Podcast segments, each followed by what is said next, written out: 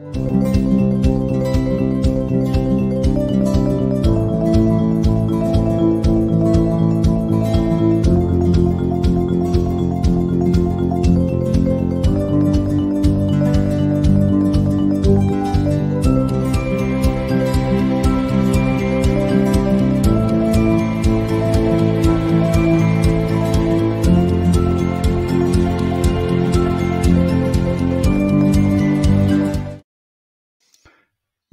bienvenue pour euh, ce trésor de la réalité augmentée un peu exceptionnel puisque euh, on va le consacrer uniquement à la valve virtuelle. Alors on a tenté de faire un trésor de la réalité augmentée sur la valve virtuelle avec euh, le concours de Caroline et de Philippe, mais malheureusement moi eh ben, j'ai été trop occupé, donc ça a été un peu, ça a été on va dire un, trésor un peu à huis clos, hein, sans diffusion. mais là on va parler de la valve virtuelle. Et bah tiens, on va commencer par se présenter. Euh, on va commencer par Caroline euh, et Samuel qui se moquaient encore du générique euh, de, des trésors. Je l'ai vu là dans le studio. Allez-y, vous avez 10 secondes pour vous présenter. Bonjour, bah, Société Omar, Caroline Vanov, gestion de projet en réalité augmentée. Philippe? Philippe Bornstein, XR.plus, un studio de création d'expérience XR, donc VRAR en no-code. Olivia. Olivia Papini, euh, dirigeante de la société La Méduse Violette, euh, spécialisée en storytelling immersif et centre de formation et enseignante euh, aussi. Et dans le sud de la France, qui est en train de cuire sous la canicule. Complètement, c'est cool. merci à vous d'être d'être avec nous. On va on va se consacrer à la valve virtuelle. On va essayer de, de le faire assez simplement en parlant d'abord peut-être des, des produits, des exposants, des des choses que vous avez vues. Euh, je vais essayer en même temps, moi, de, de mettre quelques illustrations pour que les, les gens puissent euh, voir un peu de quoi on parle. Et puis, euh, on terminera cette discussion aussi sur la partie conférence. Alors, pas sur les conférences en tant que telles, c'est-à-dire vraiment aller dans le détail des conférences, mais revenir un peu sur l'ambiance des conférences et puis sur euh, ce qu'on peut en tirer. Une espèce d'overview sur l'année 2020 qui a été assez euh, assez spéciale quand même et comment euh, comment le secteur, alors réalité augmentée, réalité virtuelle, on va peut-être pas faire la distinction entre les deux. Comment le secteur a vécu a vécu ça. bon, évidemment, si vous avez des questions pendant la discussion, on est en direct pour le moment sur YouTube. On sera en différé. Posez vos questions ou posez vos questions en commentaire. On arrivera de toute façon globalement à y répondre. Et puis, euh, si vous avez d'autres euh, d'autres questions, on est toujours euh, là hein, sur augmentedreality.fr. Donc, n'hésitez pas. Alors, commençons par le commencement. Qu'est-ce que vous avez vu d'intéressant sur ce Laval virtuel? Qui veut commencer? Moi, j'ai eu la chance, en fait, euh, Grégory, de faire partie du jury pour euh, voir tous les jeux, en fait, euh, créés par les différentes écoles spécialisées en réalité virtuelle et en réalité augmentée. il y avait donc, il y avait Paris, il y avait aussi bon, toutes les écoles de Laval. C'était très intéressant. pas beaucoup de, de réalité augmentée, essentiellement de la VR. Oui. Et donc, il y avait, il y avait aussi donc différents projets comme Escape Game, et donc le, jeu chouchou en fait qui a gagné euh, le jeu du sorcier où il y avait la possibilité euh, de jouer aux échecs et puis euh, de plonger dans cet univers via un casque avec un acteur. C'était c'était l'élément un peu, c'était le petit piment du, jeu, c'était cool. dans, l'idée, le, jury en fait a, été assez juste surpris parce que tous les jeux en termes de game design et level design étaient vraiment vraiment intéressants mais ça manquait cruellement de ça, ça manquait d'univers en fait. En fait ça manquait de storytelling même si le jury était euh, l'avantage du jury c'est qu'il y avait vraiment des personnes qui venaient de plein de, secteurs différents. Euh, que ce soit euh, voilà des gens qui étaient dans la R&D ou dans la XR ou ben voilà dans la dans le storytelling RA pour moi. Et Carlos fait partie de l'équipe de la Val virtuelle côté Amérique du Sud euh, c'était euh, voilà, c'était toute la, petite chose en fait qui manquait. Donc on avait des très bons techos, mais ça manquait de ça manquait un petit peu de créa. Je pense que Caroline sera d'accord avec moi. Alors on euh, avait un jeu hein, quand même en, en réalité augmentée, c'était le cube de Jules Verne.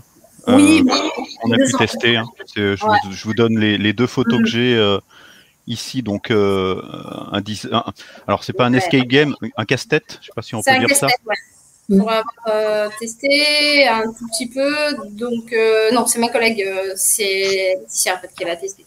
Euh, c'est un jeu qui datait d'il y a deux ans en fait, donc ils ont remis au bout du jour en moins de deux semaines pour, pour participer au, à Révolution Student Demo.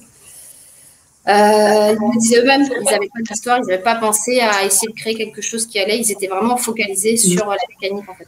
Donc c'est ce qui manquait un peu. Caroline non, bah nous, donc nous, Omar, on a tenu un stand, donc euh, voilà, on a une autre vision. Euh, et pour ce qu'on a pu tester aussi, euh, bon, il y a beaucoup de choses en réalité virtuelle. Et je vais rejoindre aussi sur Olivia sur en fait les univers en fait graphiques bah, ça pêche un peu. Dans tout ce que j'ai pu voir, donc la tech, elle est bien. Les scénars, entre guillemets, les objectifs sur l'utilisation de la, réalité virtuelle ou d'amener en fait le consommateur ou le partenaire ou la personne formée dans, euh, dans une ligne directive, ça marche. Mais globalement, je trouve que visuellement, graphiquement, l'UX, il y a quelque chose à vraiment à retravailler dans ces univers. Les univers graphiques, il manque des choses. Il y a, des choses à pas penser. On n'est pas là pour plonger un utilisateur, mais il manque de magie, ce qui renforce en fait l'appétence de la technologie. Et ça, c'est un constat que j'ai pu faire sur, euh, sur, euh, sur les, les, tests, les choses que j'ai pu tester. Alors, je, vous trouve quand même un peu, un peu dur parce que pour avoir testé, alors là, c'est vraiment de la réalité virtuelle, hein, mais Pinky Life dont on parlait tout à l'heure, ou même euh, l'île mystérieuse, le côté, euh, c'est vraiment des, des, belles expériences avec euh, beaucoup de, alors, beaucoup de soins au graphisme, on va dire. Euh, en termes d'histoire, bah, c'est un escape game, hein, donc euh, on rentre dedans. Il y avait quand même quelques quelques éléments vraiment intéressants, d'autant plus que les équipes, en tout cas celles avec qui j'ai discuté, ont, vraiment pensé à équilibrer, même des fois à déséquilibrer les compétences pour aller plus vers le, le, le graphisme que vers la tech. Par contre, j'ai été un peu étonné d'avoir si peu de propositions en réalité augmentée, pour être euh, très franc. Euh, là, je suis en train de faire un peu le tour, euh, de me rappeler, de me rappeler ce que j'ai, ce que j'ai vu. Et c'est vrai qu'on était extrêmement focalisé sur euh, la réalité virtuelle. Alors avec des, si je veux être un peu, un peu brutal, avec des, beaucoup d'Oculus, beaucoup, beaucoup, beaucoup, beaucoup d'Oculus. Alors quelques autres casques, hein. il y a des Pico, des choses comme ça, mais quand même beaucoup, beaucoup d'Oculus. Je sais pas si vous avez senti les mêmes choses. Bah là, il y a Sam, vas-y. Ouais, bah c'est vrai que c'est un, un, salon euh, très, euh, très vert, mais après, c'était aussi le, c'est l'histoire aussi du salon qui est, qui est, comme ça, qui fait que à la base, ça a commencé avec la VR. Euh, L'AR est aussi un peu moins connu euh, aujourd'hui. Euh, moi, pour le coup, j'ai pu tester une veste haptique. Donc pareil, c'est en utilisation VR aussi. donc c'est chez Artronica, si, si j'écorche pas trop le nom, si je me souviens bien. donc voilà, en fait, on, on, on avait une veste qu'on venait ensuite sangler euh, sur nous donc pour euh, qu'elle soit assez bien serrée parce qu'en fait elle fonctionne avec des vibrations, des ondes sonores qui viennent nous donner en fait les impacts. Euh, donc par exemple on avait le, le, classique les impacts de balles, on avait on pouvait sentir le vent, on sentait la pluie aussi. on a le, le, laser qui vient nous transpercer. Donc voilà, c'est ça, c'est ce, oui. cette veste là qu'on vient, vient mettre par dessus. Euh, et en fait, on a vraiment cette sensation euh, de, voyager dans un monde 3D. Et euh, bon, par exemple, je parlais de l'histoire de la pluie. Bah, on a la pluie qui, tombe sur nos épaules, mais si on se penche en avant ou en arrière, bah, on va avoir la pluie qui va tomber sur le ventre ou sur le dos. Et donc voilà, on a cette, sensation de naviguer. Pareil pour le vent, en fonction de comment on est par rapport au vent, on, a vraiment ce côté réaliste. Et je pense que ça, améliore l'immersion. Ils avaient aussi un autre un autre objet qui lui est un peu plus ancien, c'est là où ils ont fait leur test, leur premier test, mais c'était un gobelet où en fait, euh, voilà, on, prend le gobelet en main et devant nous on a une vidéo qui, qui montre, bah, par exemple, ils mettent des billes dans le gobelet et avec les vibrations, on a vraiment la sensation d'avoir des billes dans le dans le gobelet en fait. Alors que quand on regarde à l'intérieur, le gobelet est parfaitement vide. Mais voilà, on peut vraiment bluffer le cerveau et bluffer des sensations perçues grâce à ces vibrations. Et je pense que ça, ça a plutôt du potentiel, euh, d'autant plus que là, euh, avoir la veste, on n'est pas sur du Tesla suit, donc c'est pas non plus la combi sur mesure qui euh, coûte bien cher et qui est utilisable bah, que pour une personne parce que c'est sur mesure. Là, on a vraiment un système où on peut, euh, de gabarit standard, on va dire, euh, qui peut permettre de l'utiliser sur différentes personnes. Donc euh, c'est assez intéressant à voir comment comment ça évolue. Là, ils ont leur, bah, ils sont encore en, phase de développement. Je crois pas que ça soit commercialisé encore aujourd'hui, mais bientôt, je pense. Affaire à suivre. Mais en tout cas, très intéressant oui, je, suis d'accord avec toi. C'était vraiment très intéressant de tester cette veste. Moi, je suis toujours étonné qu'on parle de veste depuis 5 ans maintenant, hein, des vestes haptiques. Euh, je, me fais vieux parce que j'ai l'impression d'en avoir vu plein et, d'en discuter. On arrive toujours à avoir des prototypes. Il n'est pas fini. Hein. Vous voyez les fils qui traînent par terre. Il y, a, encore du boulot pour le rendre autonome, etc. Mais on est encore sur des. On est en 2021. On est encore sur des prototypes. Euh, la Tesla Suite, elle existe depuis quelques années. Bon, elle est, elle est pas ultra diffusée euh, dans, le, dans le domaine. Donc euh, au bout d'un moment, il va peut-être falloir qu'on se demande si, euh, je veux être méchant, hein, s'il y a vraiment un marché pour ça, parce que l'éclosion est lente quand même. Après, il y a peut-être des domaines qui sont plus adaptés que d'autres. Je ne sais pas ce que vous en pensez. Ah, et puis je pense que c'est aussi le, prix qui peut faire barrière. déjà, d'une part, bah, pour la investir dans un casque plus investir dans un bon PC, euh, on peut déjà arriver sur un, du 1500 euros parfois. Et si on doit rajouter la veste, là, je crois qu'il m'avait dit que la veste serait entre 600 et 800 euros euh, par veste. Bah, c'est pareil, ça commence à, faire un peu de budget. Donc, euh, je pense que déjà, déjà commencer par faire l'expérience VR pour que les gens soient plus, connaissent plus la techno, c'est déjà pas mal. Et après, pourquoi pas passer à l'étape du dessus. mais ouais, je pense que ça prendra encore un peu de temps. Alors juste pour vous dire, hein, c'est vrai qu'on a, bah, on a Grégory Duvalet là qui regarde aussi en direct et qui nous dit que les gros acteurs de la RA n'étaient pas vraiment présents sur le, sur le salon. Et les gros acteurs internationaux, hein, clairement, euh, même si on a eu euh, des interventions de Niantic et de choses comme ça, clairement les, acteurs euh, internationaux étaient plutôt prudents sur les annonces. Après, ils ont été prudents sur le CES, hein, ils sont prudents sur la Val virtuelle. C'est peut-être l'année de la prudence, je sais pas. Je sais pas, Philippe, toi, qu'est-ce que tu as, qu'est-ce que tu as vu ouais, bah En termes de, de nouveautés, euh, déjà, il y a un nouveau lieu. Oui. C'est vrai. ça commence comme ça. Il y a un nouveau lieu euh, qui a l'avantage d'être très moderne, bien fait, euh, très spectaculaire, un peu éloigné du centre par rapport à avant, puisqu'il faut y aller forcément en navette ou en voiture. même si quelqu'un était venu en vélo, de Paris avec son vélo pour aller jusqu'au centre. La deuxième chose, c'est qu'effectivement, tu l'as dit, euh, il y avait moins d'exposants, moins de visiteurs, euh, sérieusement, significativement beaucoup moins que les années précédentes, et on sait pourquoi. Euh, néanmoins, d'après les échos des exposants, Caroline, peut-être tu me confirmeras, un public très qualifié, plus, plus sélectif, plus à la recherche de solutions que de simples euh, visiteurs euh, curieux. Euh, mais ça restait quand même, pour être globalement, ce que j'appelle un entre-nous, entre nous du monde des, des, des fournisseurs de solutions, quelles qu'elles soient, euh, dans le monde de l'AR ou de la VR, avec, c'est vrai, euh, comme d'habitude, un énorme penchant pour la VR par rapport à l'AR. Pas grand-chose en AR, donc ça a été dit, pas grand-chose d'innovant comme euh, le web AR par exemple. Euh, même Caviar, euh, qui exposait avec un grand stand et qui a connu un assez bon développement ces derniers temps, euh, présentait des apps mm. avec une logique très verticale pour dire voilà, j'ai une app qui s'appelle Portail pour me télétransporter pour le tourisme, j'ai une app pour faire ceci, j'ai une app pour faire cela. Donc une approche marché pour segmenter les usages au travers d'apps, alors qu'on sait qu'aujourd'hui, la plupart des services qu'on peut réaliser dans une app en réalité augmentée peuvent être portés sans difficulté ou sans trop de difficulté en web AR, euh, c'est-à-dire directement sur le browser. Pas du tout, en tout cas, j'en ai pas vu, pas grand-chose euh, en termes de smart glasses, euh, de lunettes de réalité augmentée. Euh, peut-être qu'il y avait un truc HoloLens, alors les classiques, hein, on a vu euh, des HoloLens. Je crois qu'il y avait, alors que je dise pas, je veux pas me tromper dans le nom, mais sur le stand de Vista Club qui faisait de la, qui fait de la visualisation, on avait à la fois des, non, pas des HoloLens, on avait des Magic Clip. C'est le seul, euh, je m'en souviens parce que c'est le seul, la seule paire de Magic Clip que j'ai vu à Laval, donc euh, ça change un peu d'année en année. ils ont jamais été majoritaires, mais là, bon, mais au moins, il y en avait qu'une et quelques quelques HoloLens aussi intéressantes, mais on, connaît le fonctionnement des HoloLens. Enfin, je pense que les HoloLens sont plus grand chose à prouver, hein, donc. Mais ah, alors juste pour reprendre peut-être faire un point. Alors sans aller dans la technique.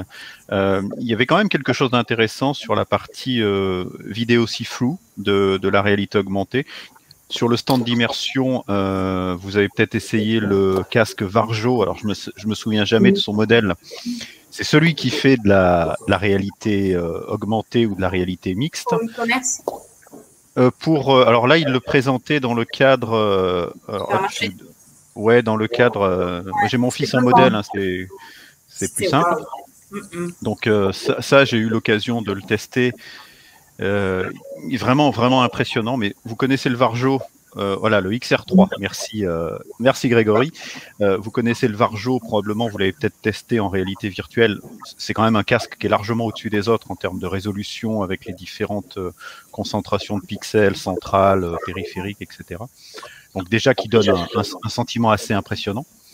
Avec le concept de réalité augmentée, enfin le concept vidéo si flou captation, augmentation en direct. C'est vraiment, vraiment très impressionnant puisque on a de la captation de profondeur. Donc, pour être très clair, on peut voir ses mains quand on les met devant soi.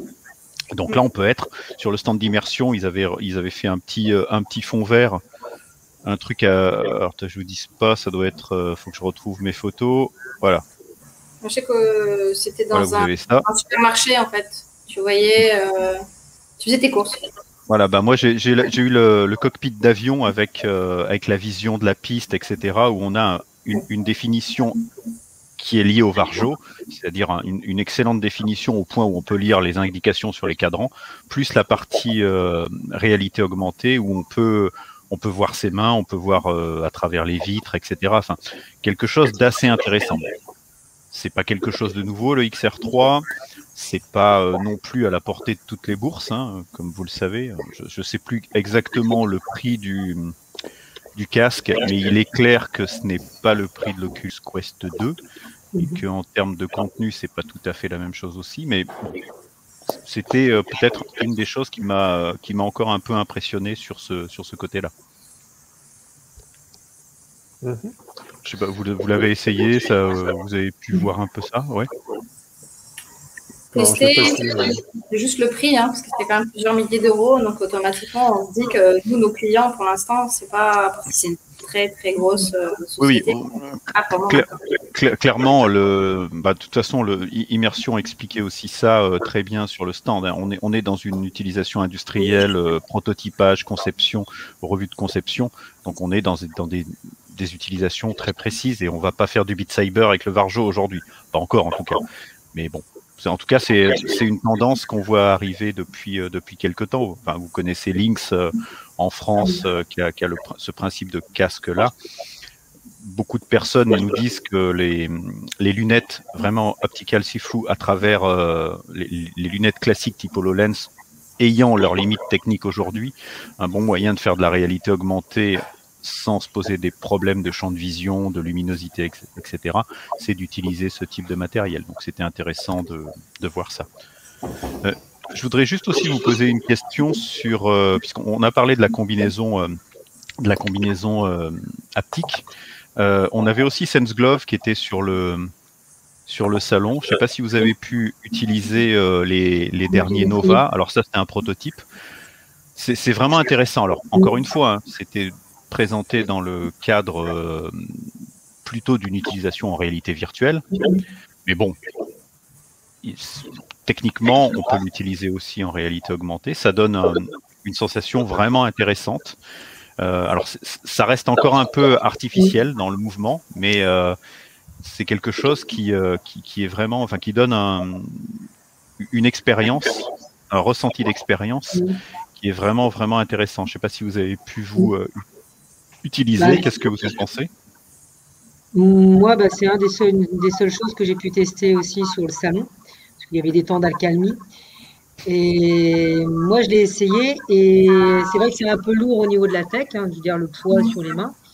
Mais au niveau de la, de, la guidance, dans voilà, les pièces en surlignage, etc., le fait, ils ont bien fait, bien, comment dire, la prise en main a été facile quand on est immergé dans le, robot et de placer les pièces en surlignage et tout, là, l'utilisateur, je trouve qu'on n'est pas perdu et c'est très bien guidé. Après, c'est vrai qu'au niveau de la, manip, Euh, c'est des choses intéressantes. Après, là, c'était le deuxième parce qu'ils ont eu les awards il y a deux ans. Donc, ils avaient déjà sur une autre version. Et là, c'est une version améliorée par rapport à celle d'il y a deux ans. Donc là, c'est prometteur. Donc, on verra sur l'année prochaine s'ils font une troisième version euh, encore améliorée. Mais c'est vrai que ça peut être, pourquoi pas, le développer sur euh, une connectique avec de la RA. Pour l'instant, ça peut être aussi des projets. Est-ce que vous avez vu d'autres choses intéressantes Dites-moi? Il y avait quelques exposants euh, d'Afrique. Mhm. Oui. Intéressants. Euh, quelques exposants de pays étrangers de start-up, euh, notamment Pologne, avec Wearfit, d'Irlande, d'Espagne. Mm, voilà, donc euh, des choses, euh, je pense à Wearfit de mémoire, ça s'appelait comme ça, c'était des Polonais, ils avaient euh, couplé un service de réalité augmentée avec de la recommandation de taille de vêtements pour faire un, un virtual try-on à l'état de prototype, qui était prometteur, puisqu'il y a quand même deux, au moins deux complexités à gérer, la recommandation de taille pour les vêtements, euh, lié à sa morphologie et à son sexe, et puis euh, la visualisation euh, quasi immédiate du produit sélectionné sur, son, sur son avatar. donc on, moi je leur souhaite beaucoup de succès sur, sur cette combinaison parce que c'est deux, choses bien complexes à gérer évidemment euh, pour arriver à gérer euh, le modèle 3D de vêtements euh, à la taille par rapport à sa morphologie personnelle, plus de la recommandation. Alors, je crois que vous m'aviez parlé de Olfi aussi, peut-être Samuel et Olivia, oui. Ouais. Moi, c'est vrai qu'on on avait, on était passé devant avec le jury et cette, surtout en sachant que le projet en fait a été commencé qu'en septembre 2020, donc ça a été euh, quand même assez court. Et euh, c'est la startup qui a gagné, je crois, le, prix, euh, prix d'innovation. et de ce que j'ai vu, ça avait l'air vraiment intéressant. Et nous, c'est vrai que dans le sud, à Grasse, il y a des, il y a des recherches, il y a des, des, travaux qui sont en train d'être vérifiés, validés sur comment faire de la formation avec de la réalité virtuelle pour au niveau, au niveau de, de, de l'odorat. Ouais. Et je trouvais que c'était euh, vraiment, euh, c'était vraiment, vraiment fascinant et très, très intéressant. Malheureusement, j'ai pas pu tester. Mais euh, je trouvais que le sujet était très, très porteur. Pareil, bah, moi j'ai pu tester un petit peu. Et c'est vrai que déjà Clotilde est humainement, elle a des idées mais fabuleuses et sa solution est vraiment pertinente. Et justement, un domaine justement sur la narration olfactive, mm. Olivier, Olivia, et c'est vrai qu'il y, a énormément, il y a un, gros potentiel dans ce qu'elle a fait. Et ça peut toucher euh, le monde de l'émotion olfactive et justement sur les voyages olfactifs. c'est une, une, une, solution qui est très prometteuse. Alors, moi, j'ai pas eu l'occasion de, de, tester cette, cette solution. Alors, par contre, c'est pas la première fois qu'on remet de l'odeur, on va dire, dans des mm. expériences euh, immersives. Pour vous, il y a, y a quelque chose qui est vraiment différenciant? Dans sa solution? Oui.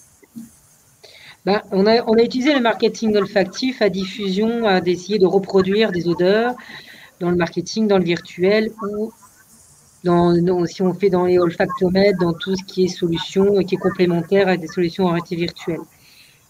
On sait très bien que l'odorat et le goût sont, en fait, dans nos univers immersifs, sont ceux qu'on met en second plan parce qu'ils sont difficiles dans l'exploitation numérique.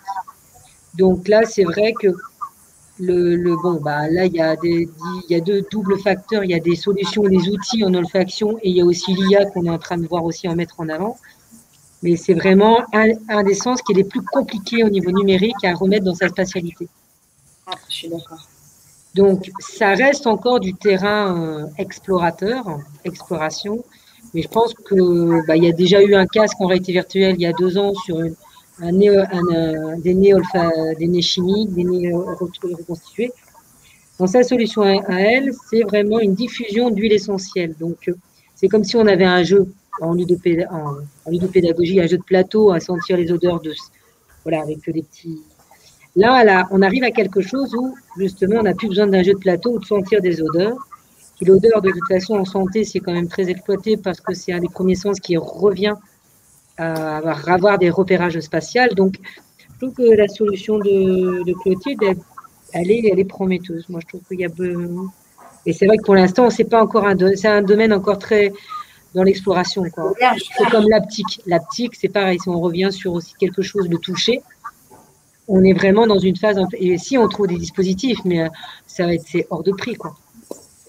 C'est intéressant hein, parce que si, on refait un peu le parallèle avec euh, le sonore, on a eu beaucoup de travaux euh, ces cinq dernières années sur justement sur la même ces dix dernières années sur la spatialisation du son et il a fou, il a fallu quand même beaucoup de temps pour que ce travail sur le son arrive, on va dire, en, en plugin, entre guillemets, dans les outils de création. Je pense au, au son spatialisé dans Unity, etc. Et c'est à partir du moment où il est arrivé que finalement il est devenu relativement simple à mettre en œuvre et que maintenant, je pense que la plupart des, des gens qui font des expériences de réalité augmentée ou de réalité virtuelle ne passent plus vraiment à côté du son, mais parce qu'il y a eu une vraie facilitation de, de la mise en place de la spatialisation du son.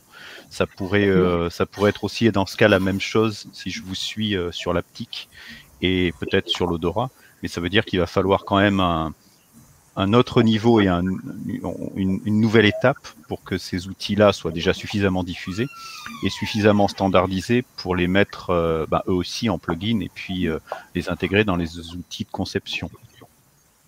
Ça va prendre quelques temps.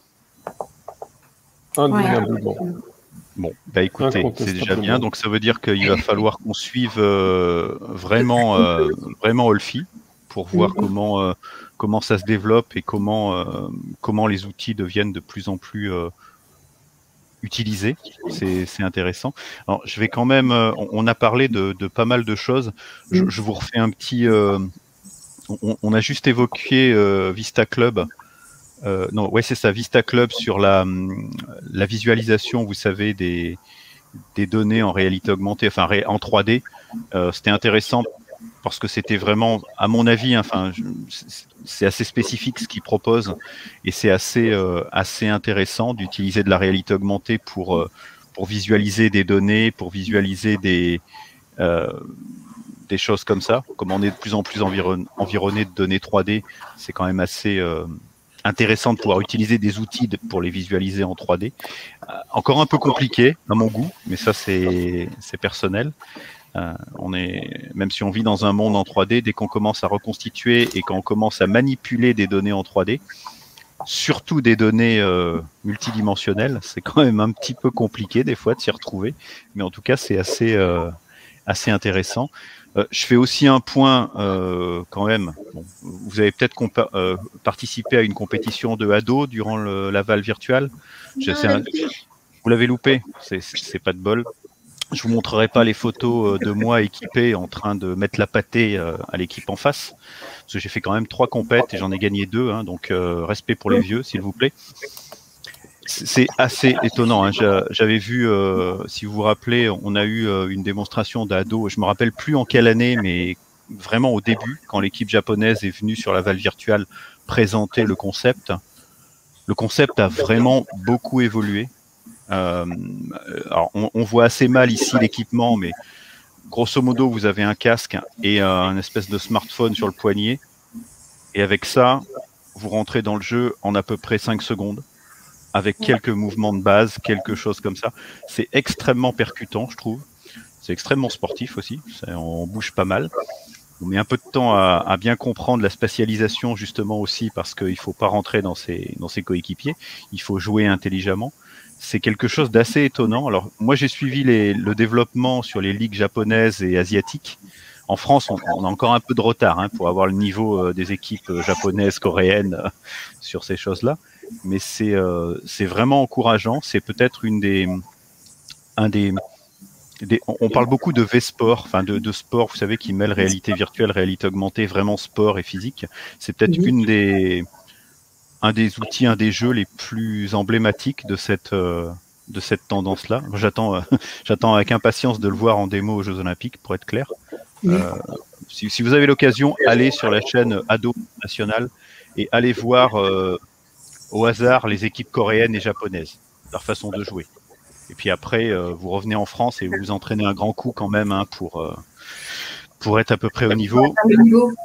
Mais tout n'est pas perdu puisque je crois qu'on a le championnat de France qui va se passer en septembre. Euh, sur la salle sur la salle de Paris. Donc euh, on va commencer à avoir une ligue européenne qui commence à être un peu péchue et on va rentrer sur euh, sur une utilisation de ce type de sport qui potentiellement va être de plus en plus diffusé. Donc bah, ça on en a parlé l'année dernière ou l'année d'avant à la Val Virtuelle. Hein, qui dit sport dit dit marketing, dit retail, dit intérêt des marques, etc. Et on commence petit à petit à avoir des choses vraiment intéressantes dans ce domaine-là. Euh, alors là, c'était la minute sportive. Hein. Après, pour le reste, euh, le sport, c'était surtout de se balader dans le salon et de faire 10 000 fois le tour pour éviter de, rater quelque chose.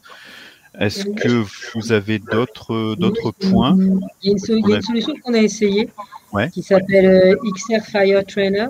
Ah, c'est celle-là que j'ai. Ouais. Et nous, on l'a testée. Elle est, elle est aussi très intéressante. C'est celle-là. Je l'ai testée aussi. Bah, tout à l'heure, on parlait justement du CIFLO. Euh, bah là, on, est totalement dedans. On a vraiment euh, la vision euh, de notre environnement et on a un feu virtuel qui est simulé euh, devant nous. Et après, bah, on a l'extincteur qui est physique pour le coup, qu'on vient saisir et ensuite on vient éteindre notre feu. et donc après, c'est avoir le bon geste, bien mettre le jet au bon endroit, sachant qu'on peut aussi avoir bah, plus de plus d'eau, plus, plus de neige.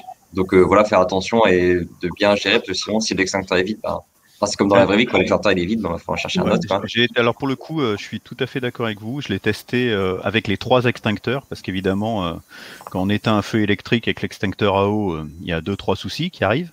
Donc j'ai été très impressionné par le par le réalisme du, du système, le, la prise en compte de la, de la vraiment de la physique. Le, je suppose que la personne vous a fait la démo du feu qui démarre sous une table avec la fumée qui sous une table réelle, une vraie table, euh, et qui euh, qui monte jusqu'au plafond et qui commence à faire un un, un toit de flamme au-dessus de vous, c'est extrêmement impressionnant. Alors ça a été mis en place avec clarté hein, euh, pour l'aspect euh, R&D. Donc il y a une, euh, il y a un travail assez assez impressionnant sur ce sur cet outil-là. Alors, je crois qu'il y a d'autres, euh, comment s'appelle? Il y a d'autres outils qui utilisent la réalité virtuelle ou la réalité augmentée euh, pour faire des formations incendie. J'avais testé par exemple un outil sur HoloLens ou des choses comme ça, euh, qui ont un peu la même, la même vocation, c'est-à-dire vous faire la formation dans le vrai lieu où vous travaillez. Ça, c'est vraiment euh, l'aspect clair. Vous n'êtes pas sur le parking avec euh, trois palettes qui brûlent et un pompier qui essaye de vous dire de, de, balancer de la mousse sur le feu. Vous êtes dans votre bureau et il faut trouver le, il faut trouver le départ de feu. Alors, je, si vous avez fait la démo, je suppose que la personne vous a fait le coup du cheat cheat avec l'odeur de brûlé histoire d'avoir un peu peur, non? Mmh, Moi, je l'ai pas eu. Ah, moi, j'ai eu, j'ai eu le côté olfactif aussi. Euh, vous vous équipez, vous mettez tout, vous commencez à. On vous dit qu'il y a le feu, vous entendez un truc, et discrètement, il met un coup, euh, un coup de pchit, qui est en fait un, parfum de brûlé. Et là, vous commencez à vous demander s'il y a vraiment quelque chose qui brûle autour. Donc, c'était, euh, c'était vraiment, vraiment très intéressant ça. Ah oui, c'est bien. Non, c'était vrai. Autre chose bah, euh, Tout à l'heure, on parlait un peu sport. Euh, j'ai testé aussi, alors c'est dans un autre domaine, mais pour la rééducation. Euh, alors, j'ai malheureusement, j'ai oublié le nom. mais voilà, c'est une, une, plateforme une plateforme sur laquelle après on a un casque virtuel et qui vient simuler des mouvements. Alors moi j'ai fait le ski pour le coup et donc on a vraiment l'inclinaison de la pente, on a les bosses et après en fonction de si on a une, si on doit renforcer par exemple notre jambe droite, la pente sera un peu plus inclinée euh, vers la gauche justement pour que on doit, on doit plus appuyer sur la jambe droite si on doit faire des virages. Euh, donc c'est vrai qu'il y a ce côté immersif qui est assez prenant, on a vraiment l'impression d'y être. Et en plus de ça, ce que je trouve assez impressionnant, justement, c'est tout le travail derrière de paramétrage. On peut vraiment paramétrer l'inclinaison, euh, paramétrer la difficulté. Bon, en l'occurrence pour descendre la piste de ski, mais il y a plein d'autres simulations. On peut, on a vraiment le, le, kiné, voilà, vraiment beaucoup d'outils à sa disposition pour pouvoir vraiment avoir une meilleure rééducation et puis derrière tout le suivi euh, du patient. Euh, donc je trouve que ça a vraiment un gros potentiel. C'est vrai que on parle pas beaucoup de la, de la médecine dans ces domaines-là, de réalité virtuelle, réalité augmentée. Euh, alors c'est vrai que ça a aussi pas mal d'intérêt. Et je pense que ouais, on peut. C'est un, un, beau, un très, très bel outil qui, a, qui a beaucoup d'avenir. Ouais, voilà, justement. C'est Virtualis, hein. Virtualis VR avec une. Alors là, on a, on a peut-être pas la démo, mais on a. ils avaient un stand avec la plateforme de, de mouvement qui, qui, mesure en fait les points d'appui et les choses comme ça. On a eu une, session assez intéressante sur la, sur la santé, mais c'est vrai que sur le salon, alors il y avait un autre stand qui était vraiment spécialisé en santé, qui était, si vous vous rappelez, c'est juste à côté du parapente euh, en réalité virtuelle, avec, euh, avec un concept qui montre aussi que, le domaine est en train de mûrir, c'est-à-dire des, des meubles, je sais pas comment dire, des meubles comprenant le casque, les programmes, etc., qui sont euh, à disposition des, des thérapeutes. Euh, jusqu'à il y a quelques temps, la mise en place de ces outils-là pouvait être un peu compliquée. Il fallait maîtriser le casque, il fallait maîtriser les euh, comment s'appelle les, les programmes. Euh, il fallait valider que le programme, quand vous êtes médecin, il est en adéquation avec la pathologie de votre patient. Euh, vous rajoutez en plus un petit côté, euh, un petit côté désinfection sanitaire et, et, virucide, histoire de prendre en compte des choses comme ça. Donc ça pouvait, en tout cas, on avait des praticiens qui étaient un petit peu euh, pas geeks, mais qui avaient l'habitude de manipuler ces choses-là. Aujourd'hui, on commence à avoir des solutions presque clés en main avec des plateformes qui proposent pas mal de contenu. Et ça, c'est euh, assez intéressant. Ça me fait une bonne transition aussi avec la, deuxième partie qu'on va aborder sans prendre trop de temps, mais sur les, conférences. Parce que ce packaging des utilisations médicales a été aussi une conséquence de l'année 2020 et du fait qu'il a fallu proposer à plus de monde des outils de réalité virtuelle et de réalité augmentée dans la santé en général. On a beaucoup parlé sur les conférences de cette année 2020, euh, même quand vous ne voulez pas, hein, parce que bon, je vais rien vous apprendre, elle a été quand même un peu spéciale et elle a, euh, elle a engendré. Alors, c'est très compliqué pour moi de faire un résumé. Elle a engendré pas mal de mouvements. Euh, la plupart des gens qui sont intervenus dans les conférences ont plutôt parlé d'évolution, pas de révolution, mais plutôt de, de remonter à la surface de besoins qui étaient qui étaient antérieurs. En tout cas, ça a été une sorte de catalyseur des usages, mais pas euh, pas de révolution complète. Qu'est-ce que vous, vous avez vu sur, sur les stands ou sur les conférences par rapport à cette évolution des usages euh, des technologies immersives, peut-être de la réalité augmentée en particulier? Est-ce que quelque chose vous est apparu euh, plus clairement que le reste?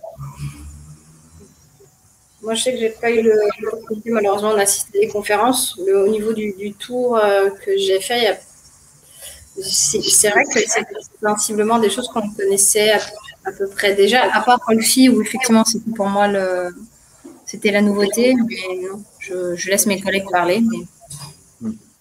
Non. Après, nous, enfin, ce qu'on disait au, au début, euh, c'est qu'on a un public aussi plus averti. Euh, aussi, oui. Voilà, c'était euh, que les, gens connaissent mieux la techno et s'intéressent plus. Euh, donc c'est en partie lié à, justement à l'année 2020. Euh, mais sinon, après, ouais, dans les autres stands. Euh, moi, je bon, comme on dit, on a, on quand même euh, plus échangé avec des, des, vraiment des personnes, c'est plus se retrouver en famille, quelque part, même si on était quand même 70 au lieu de 450 exposants ou 350. Donc ça a permis beaucoup plus d'échanges, de prendre le temps de tourner sur l'humain les conférences où moi j'ai assisté, c'était ben, sur, justement sur la maintenance industrielle et justement la place de la réalité montée, la réalité virtuelle dans la maintenance, dans la formation professionnelle, bon geste. Bon, évidemment, il y a de l'évolution, ça commence à se démocratiser avec la situation de la Covid-19. Voilà, il y a une accélération peut-être, dire, ben voilà, maintenant il nous faut des solutions. Du moins, il commence à avoir une maturation sur euh, l'évangélisation des nouvelles technologies. Voilà, donc je peux dire que oui, il y a une évolution, une, évolu une, évolution dans les mœurs, dans la réflexion, d'accepter plus euh, la XR par, rapport au domaine de, de Philippe aussi. Je pense qu'il y a eu il y a plus de gens qui savent un peu plus de ce quoi ils veulent parler. Mm. Mais après, il n'y a pas eu d'effet waouh, super. Euh, pas... Moi, je pense qu'on aura des belles choses à la rentrée. Je pense on aura des belles choses. Ouais, et pour 2022, je pense qu'il y aura des belles choses aussi. Ouais. Je pense que là, pour l'instant, il y avait, c'était les professionnels qui se retrouvaient. depuis un an, c'était, voilà, on se, on se, voyait tous. Et je pense qu'à la rentrée, il y aura de belles surprises, il y aura pas mal de, choses à découvrir dans les villes. Euh, en ayant vu certains articles sur ce que prépare JC Deco pour, avec le, mobilier urbain dans, le Nord, je pense que ça va être pas mal. Oui, la scène artistique et culturelle aussi. Il y a aussi des belles choses aussi qui vont se faire. Mmh. Juste euh, pour reprendre sur le point des conférences, il y avait une conférence euh, où la SNCF présentait un projet qu'ils vont réaliser cet été, mmh. euh, intéressant, dans le sud de la France, pour augmenter le voyage en train au travers du petit train jaune, je crois qu'il s'appelle, c'est ça, hein? ça oui. Le train jaune. Dans, à Nice? Mmh. Ça doit être ça. Et donc, euh, ils ont prévu d'installer des banners, euh, des, des, banners euh, dans les stations avec un QR code pour que les gens puissent accéder aux expériences au travers d'une application pour augmenter leur voyage. Et dans le train, une solution d'augmentation ou positionnement des expériences ou des lieux à voir par rapport à l'itinéraire du train. Euh, c'est un projet qui va donc se déployer cet été. Euh, ils ont fait ça de façon surprenante en seulement quatre mois pour sélectionner les fournisseurs et mettre ça en place. Et euh, aucune prévision partagée sur le nombre de téléchargements qu'ils espèrent et bien sûr l'usage puisqu'il n'a pas encore commencé. Mais c'est peut-être un, bout de, des, un bout de chemin déjà fait sur l'utilisation de l'AR pour l'entertainment, euh, la mise en mm-hmm. valeur du patrimoine et des choses comme ça, intéressant à suivre. Moi, je pourrais rester dans le sud, hein, Grégory, je t'enverrai des news. Super. S'il te plaît, si tu peux le tester, ça serait cool. Hein. C'est intéressant parce que sur l'ensemble des domaines, je ne sais pas Philippe si tu as si tu as vu différents domaines, mais j'ai l'impression que la partie tourisme et culture a peut-être été le domaine le plus secoué par, euh, par l'année 2020, Alors, par contrainte, hein, très clairement, parce que les gens pouvaient plus venir et qu'on on a l'impression, en tout cas moi c'est vraiment une impression, c'est un peu diffus que c'est dans cette partie qu'on a trouvé peut-être euh, le, alors je sais pas si je dois dire le plus de panique et le plus de, ben il faut faire quelque chose vite maintenant et rapidement, mais en tout cas il y a beaucoup beaucoup d'annonces depuis euh, depuis quelques temps. Est-ce que ça va se concrétiser par quelque chose de plus pérenne, ça c'est une bonne question, mais j'ai l'impression que ce domaine-là a été le plus, euh, comment dire, le plus en mouvement par rapport à la santé qui est quand même qui est en mouvement mais en continu, euh, l'industrie euh, qui est en continu aussi, la partie, on parlait de la partie formation qui alors paradoxalement pour moi est celle qui a été le moins en mouvement, alors qu'on on aurait pu s'attendre à ce que ce soit le plus, mais le tourisme a vraiment avancé. Est-ce que c'est -ce c'est pérenne ça? Bah, On verra avec les résultats euh, en termes d'usage. Je pense qu'effectivement, comme tu le dis, euh, faute de visiteurs, euh, le digital s'est imposé comme une obligation pour essayer d'attirer l'attention et générer un potentiel chiffre d'affaires, surtout avec des projets VR, évidemment, pour pouvoir faire cette promesse de l'expérience à distance donc, euh, pas mal d'initiatives ont été faites par les musées, par les collectivités, des choses comme ça, en France ou à l'étranger. En ce qui concerne les réels trafics et usages et la rentabilité du tout, c'est une autre histoire. Et effectivement, il faudra encore du temps pour, euh, pour avoir un partage, un retour d'expérience là-dessus. Alors, ce qui est très intéressant aussi, c'est qu'on a vu, euh, on a vu pas mal d'expériences in situ. Donc je pense euh, évidemment à Art of Corner euh, qui, a, gagné un des prix à la Val virtuelle, mais aux, outils que propose Illusion ou à d'autres à d'autres éléments, même même à la SNCF finalement, hein, puisque l'objectif est d'animer la gare de départ du train jaune. C'est pas pas une expérience à distance, c'est vraiment une expérience pour les gens qui viennent sur le lieu c'est aussi une tendance euh, qu'il va falloir suivre dans les peut-être dans les mois ou dans les années qui viennent, parce que c'est assez intéressant de voir que finalement ces lieux de culture qu'on considérait quand même en France euh, comme assez traditionnalistes, hein, pour euh, pour pas dire plus, avec une vision du numérique qui était des fois difficile, ben on se rend compte que la, la, la solution, la réflexion évolue parce que ben, il faut, ben, tu l'as dit, hein, il faut aussi convaincre les gens de revenir, pas uniquement d'aller visiter un site web ou une, ou une exposition en ligne. Donc bon, c'est à voir, à surveiller. Olivia? Moi, en fait, le truc, c'est que ce qui s'est passé dans le sud de la France, c'est que euh, il y a des donc il y a le musée, je crois que c'était le musée de Draguignan, le musée de la préhistoire. En fait, ce qu'ils ont fait, ils ont, organisé des visites virtuelles et en fait, ils ouvraient le musée aux écoles. Donc, il y avait une vraie personne qui pilotait en fait la visite et qui euh, racontait donc une petite histoire. Les gens pouvaient utiliser toutes sortes d'objets, d'outils. Ça a été fait assez rapidement. Donc là aussi, ça peut intéresser, vous pourrez demander aux personnes qui l'ont, mis en place. Et ça a eu un énorme succès. Ils en ont même parlé lors de la, de la première visio, la première conférence euh, pour Museum Connection, en fait. Mm. Donc, pour donner les solutions très rapidement euh, de, dans, pour la médiation culturelle, qu'est-ce qui marchait, qu'est-ce qui marchait pas. Et en fait, bah, les enfants adoraient. Ils étaient avec leurs parents, euh, ils avaient tout avec l'écran et ils avaient une personne réelle qui, qui leur apportait toutes sortes de, petites, de petits éléments. Donc, des, des visites virtuelles agrémentées, on va dire, tout simplement. Donc après, euh, comme tu disais, Philippe, c'est vraiment une, question, euh, c'est pas forcément l'effet waouh, c'est vraiment euh, l'usage, qu'est-ce qu'on propose comme récit d'expérience, et c'est là où en fait, les gens, ils adorent quoi. Donc pareil, il y a eu un énorme appel à projet dans le sud pour game, proposer des projets gamifiés pour le tourisme entre la, la, sur, la Méditerranée, l'Italie et, et, la région PACA.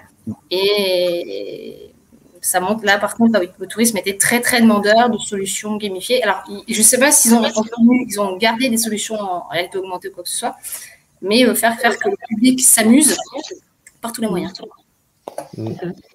En fait, le, jeu est fédérateur. Euh, le ludique, donc déjà, il y a les technos qui sont ludiques, mais euh, comme elle disait aussi Olivia et Philippe, c'est le cas d'usage. Et en fait, c'est on a tellement été coupé euh, quelque part de, cette, de ce lien social que le fait de mélanger et de s'approprier la chose aussi, que ce soit virtuel ou en vrai, ou de mixer les technos, je pense que c'est là où il y a vraiment un potentiel de l'humain qui se réapproprie en fait une techno ou qui se l'approprie tout simplement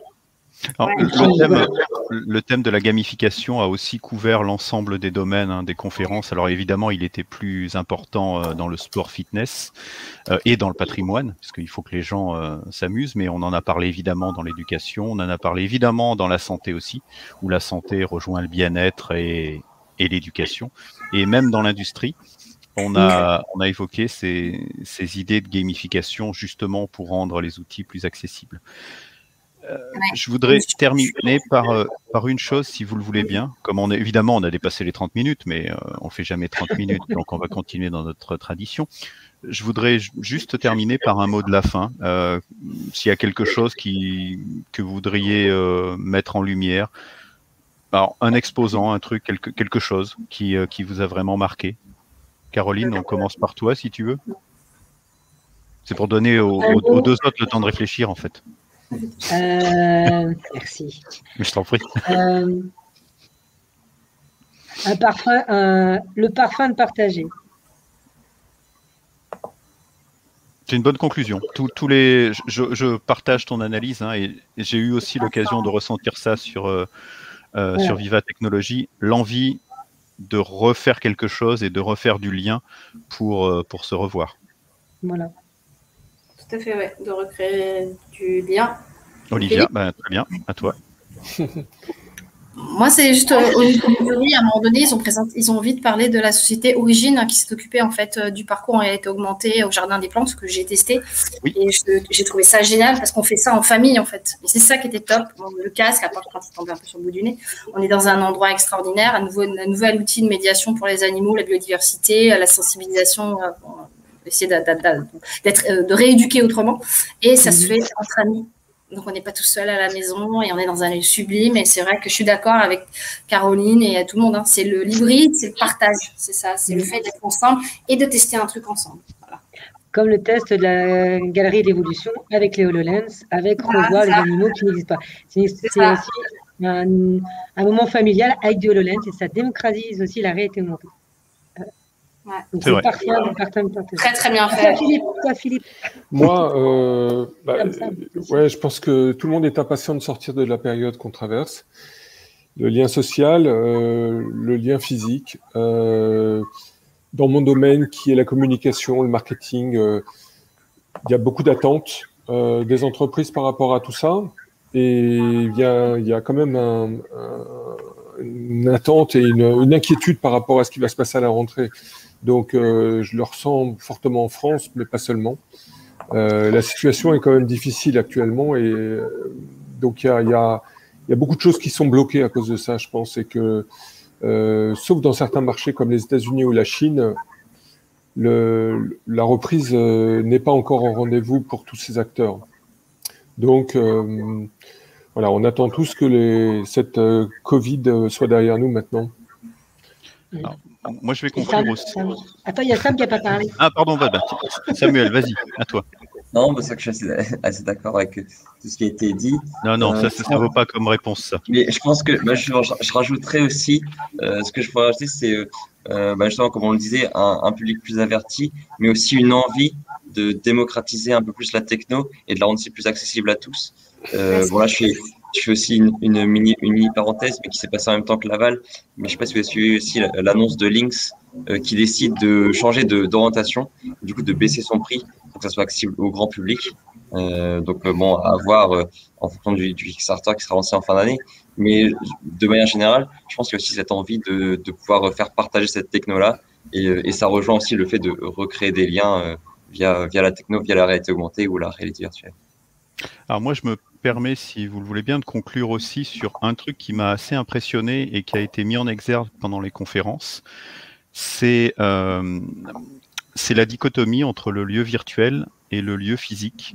C'est quelque chose qu'on a déjà vu avancer euh, l'année dernière, quand on a monté Laval Virtual euh, en, en, virtuel, en hybride, en choses comme ça. Et puis ça, c'est, on a vu ça se, développer pendant l'année. Bon, Philippe, ça l'étonnera pas parce que il a travaillé sur des magasins virtuels depuis des années, donc c'est déjà des questions qui se posaient. Mais je trouve qu'en 2020 et sur cette édition-là, la balance entre ces deux lieux-là est vraiment intéressante parce que j'ai l'impression qu'on commence à les considérer un peu d'égal à égal et qu'il va devenir presque naturel d'avoir un lieu physique et un lieu virtuel. C'est ce que fait Naoma, Neoma euh, Business School sur son campus virtuel. Bah, c'est ce que fait Laval Virtual, c'est ce que font d'autres. Mais on, on, est en train de voir se, se créer des lieux persistants, virtuels, euh, peut-être en réalité virtuelle dans certains endroits, peut-être en réalité augmentée, pourquoi pas, mais en tout cas quelque chose qui devient de plus en plus naturel à utiliser. Et ça risque d'être assez intéressant de voir la convergence de ces lieux-là dans les mois qui viennent, à la fois pour la réalité virtuelle, encore une fois, mais même pour la réalité augmentée, hein, ce qu'on parlait de magasins augmentés, de choses comme ça. Mm. Donc j'attends de voir si la, la chose se confirme et comment euh, le client, l'utilisateur, le visiteur, le, le touriste, dans, dans, quelques mois ou dans quelques années, considérera la visite de ces deux lieux en même temps. Ça pourrait être euh, marrant. Intéressant. intéressant. Eh bien, écoutez, en tout cas, merci bien. Euh, on va conclure euh, ces 30 minutes qui ont duré 53 minutes, hein, comme d'habitude. Merci de votre disponibilité. Et puis, rendez-vous en septembre pour un, un nouveau trésor de la RA. Euh, puisqu'en août, on va faire un peu relâche. Hein. Quand on est fatigué, vous voyez, il fait chaud, on commence à suer. Et puis, aussi un air atelier, je l'annonce à Olivia, un air atelier qu'on organise en septembre, euh, qui va traiter de la réalité augmentée dans une optique, dans l'optique du Japon. Euh, comment le pays voit cette technologie-là, comment on l'utilise avec des personnes qui sont très au fait. Et ce sera intéressant, euh, comme on aime bien faire les comparaisons de pays à pays, ce sera très intéressant de voir comment euh, la technologie se diffuse là-bas, pour quels usages, par rapport à ce qu'on peut voir nous en France ou en Europe et même aux États-Unis. Vous allez voir, c'est étonnant. Bon teaser.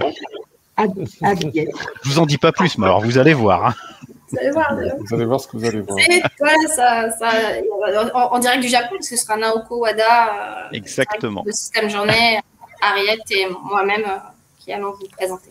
Ça va être Pro, Pro, Pro. Merci beaucoup à tous et puis bon, euh, bon été. Bonne vacances. Bonne vacances à tous. Au revoir. Au revoir. Salut.